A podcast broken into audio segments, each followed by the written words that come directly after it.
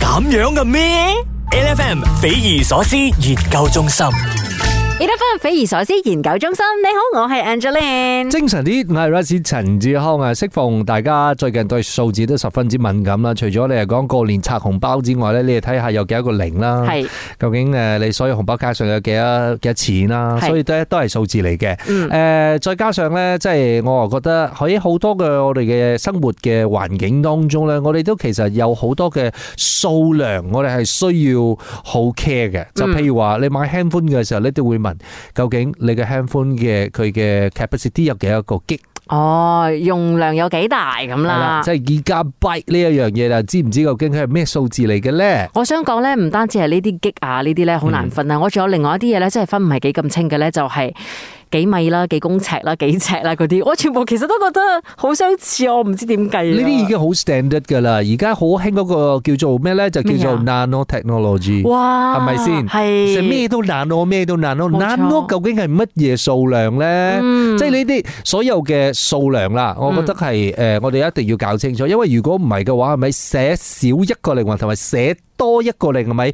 你人生係萬劫不復啊噶。係，所以咧今日喺我哋嘅 A F M 匪夷所思研究中心咧，就要嚟好好咁學下究竟數量有啲咩唔同嘅地方一。陣間翻嚟呢，我哋就首先去睇下喺中文同埋英文裏邊呢一啲經常都見，不過你唔知佢幾多嘅數量啦。 H F M 呢度翻匪夷所思研究中心，你好，我係 Angeline。精神啲嘅 Rusty 陳志康啊，嗱，眾所周知咧，喺中文嘅數量嘅系統裏邊咧，同埋喺啊英文嘅數量嘅系統裏邊咧係，其實佢個分法係唔一樣嘅。嗯因為咧，我哋喺誒中文裏邊咧係每一萬先至我哋會換一個字嘅，但係喺英文嘅系統裏邊咧，佢哋嘅 comma 咧就係每三個數字咧就 comma 一次嘅，所以咧大概每一千你就睇到一個 comma 嘅。係啦，所以咧，我成日咧對於呢啲英文嘅翻譯係咪成日都搞亂嘅，尤其是一個 million。如果要我翻譯去中文嘅話啦，係。我我我我我其實唔可以即刻講出嚟。嗱，我哋知道誒 million 係誒、呃即係一個 million 咧，我哋只有一百萬啦。 100萬但係一百萬咧後邊係一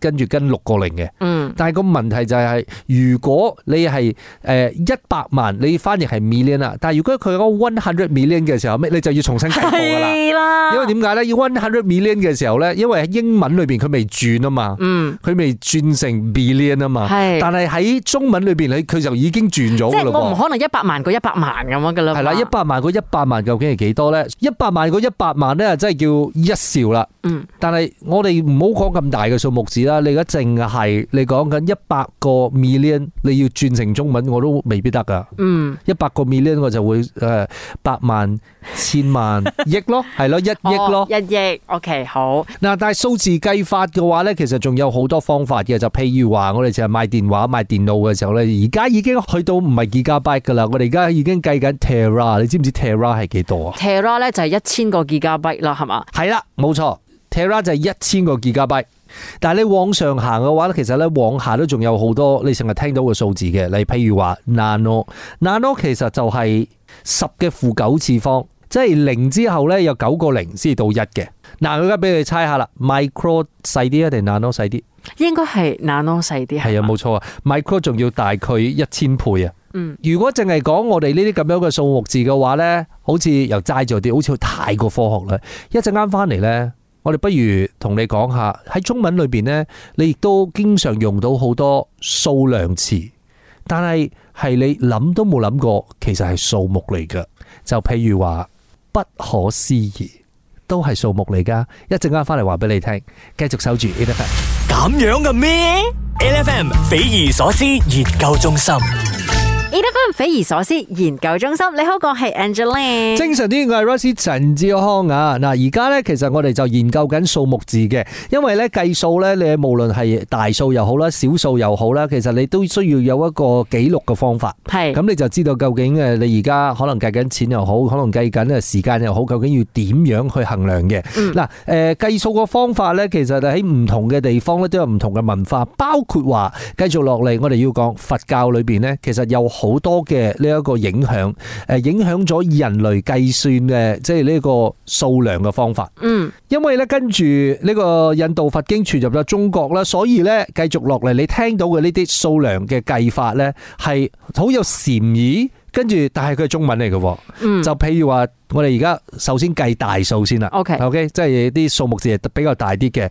第一個大家要留意嘅，有冇聽過咩叫恒河沙數啊？原來係個數字嚟㗎係恒河沙其實係一個誒數目字嚟嘅，就嗯係十嘅五十二次方，一後邊跟五十二個零。哇，咁誇張。所以恒河沙數佢其實呢個成語就代表真係好多嘅意思，但係佢都唔係最多嘅噃。繼續落嚟就有好多嘅佛教嘅誒用詞啦，就出現啦。就譬如話阿生子係十嘅五十六次方，一後面跟五十六個零；那由他十嘅六十次方，一後面跟六十個零。再嚟就有呢個成語叫做不可思議。不可思議係幾多啊？不可思議係十乘六十四，十嘅六十四次方就係、一之後跟住六十四個零。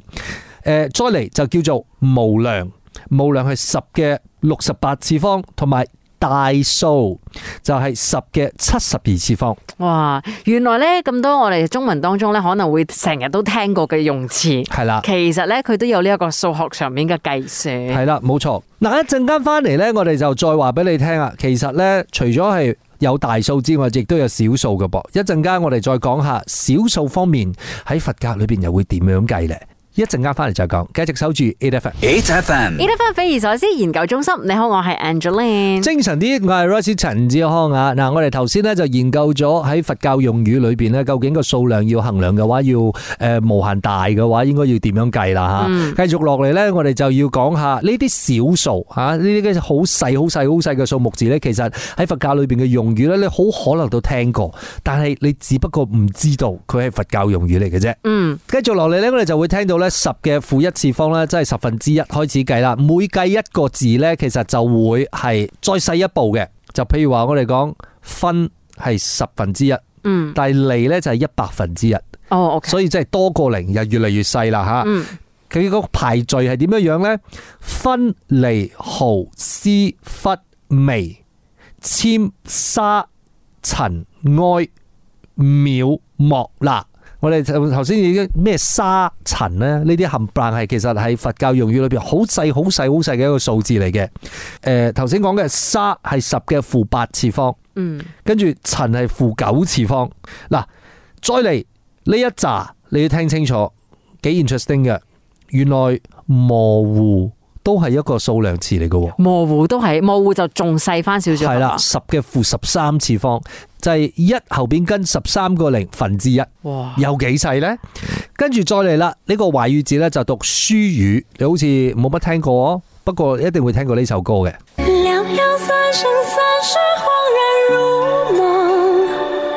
许的年风干泪痕。嗰首涼涼嘅歌曲裏邊呢，就有呢一個歌詞裏邊就提到書語呢個字啦。書語係幾細呢？十嘅 negative 十五次方，即係一後邊跟十五個零分之一。哦誒、哇，再細啲都仲有噃。有冇聽過咩叫瞬息萬變啊？嗯，有，信息咧，其實都係一個誒數目嚟嘅，十嘅負十六次方。有冇聽過咩彈指之間啊？有，彈指係十嘅負十七次方，知唔知咩叫一剎那啊？嗯，一剎那咧就係十嘅負十八次方。去到後邊啦，再細啲啦，有一個叫做空虛。誒，呢個阿哥知，係啦，空虛寂寞凍嗰個空虛，十嘅負二十次方啊，同埋最我哋而家睇到啦，呢個記載當中最細嘅係十嘅負二十一次方，叫做清靜。講到呢度，大家忽然間清靜咗，掂晒，因為原來有咁多數目字，我諗都冇諗過，原來係佛教用語嚟形容數量嘅。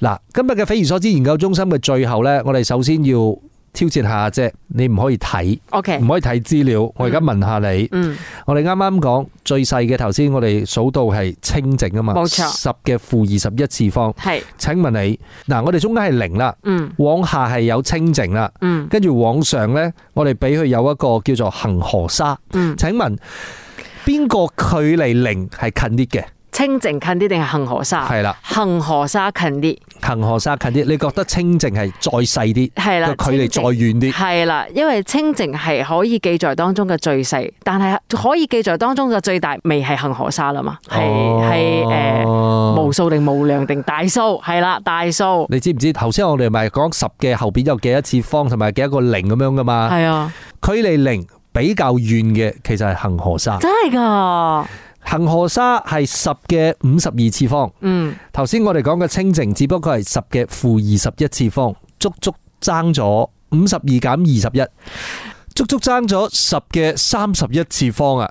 所以我哋淨係咁睇嘅話，你就知道數目係有無限變化。 8FM, 8 F M 和俾你聲音啊啦，早晨，你好，我係 Angeline。精神啲，係 r e s 陳志康啊！頭先啱啱聽完你匪夷所思研究中心啦，我哋聽到咁多數目字啦，係係咪覺得好複雜呢？係咪覺得而家聽落係咪好多個成語裏邊係咪都有無限數字存在啊？如果係嘅話呢，咁你都係正常嘅，因為我睇我第一次睇嘅時候呢，我都覺得哇，原來咁複雜㗎，原來係不可思議啊！真係不可思議嘅不可思議。係啊，嗱，頭先咧，阿哥你其實講到一樣嘢咧，就完全打開我對於其中一樣嘢，就係時間嘅觀念啊。係啊係啊，因為咧，你頭先講啦，瞬間啦、彈指啦，同埋呢一個剎那咧，都係攞嚟計數量噶啦嘛。而且原來佢哋係有唔同嘅分別嘅，所以最快最快係剎那，係咪？一剎那係快過彈指之間，而彈指之間又快過一瞬間，係咪？剎那快過彈指，彈指快過信息咯。哇！其實都係爭嗰誒十分之一嘅時間嘅啫。眨下眼嘅時間。嗱，眨眼其實都係一個數量嚟㗎，你眨眼可能仲慢翻少少添啊！都係啊，眨眼都係慢翻少少。但係你又要記得啦，記錄當中最細嗰個啦，就叫清值，係真係一個清值。就已經冇晒，真係實在太快啦！所以今日咧就多謝阿哥咧幫我哋準備咁多啦，同數量有關嘅故事。每逢星期一至五朝早六點到十點，N F M 日日好精神，Rise 同 Angelie 準時帶住啲堅料嚟健利。